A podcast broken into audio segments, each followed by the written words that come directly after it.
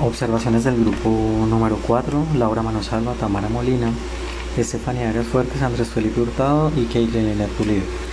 Ustedes trabajaron con Burkle de Guía Pase. Mm, bueno, inicialmente chicos escriban bien sus nombres. En la presentación yo no veo unas referencias. Ustedes terminan con una prueba de Ramnosa, pero no citan, no, no referencian ningún autor para imagen o para el texto que ustedes tomaron, ni siquiera las referencias que yo les entregué.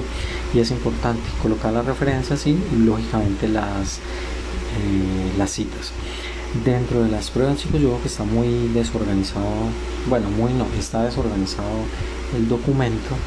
Eh, y no veo separación de las pruebas de la manera como yo se las expliqué.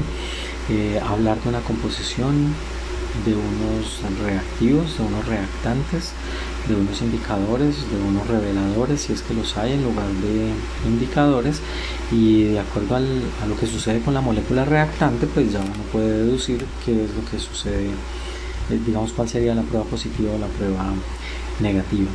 Tienen que escribir bien, chicos. Dióxido de carbono en la diapositiva número 10 es CO sub 2, ¿no? Ustedes escriben C02. Eh, los conceptos que están en inglés tienen que colocarlos en español y muy importante no deformar eh, las imágenes.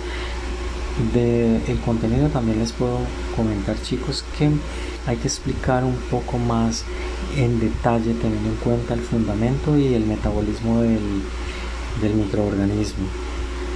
Algunas de las pruebas, por ejemplo, las partes de carbohidratos, eh, solamente mencionan si es capaz de utilizarlo, cuánto contiene, pero si lo utiliza, cuánto da y cuánto no da, ¿cierto?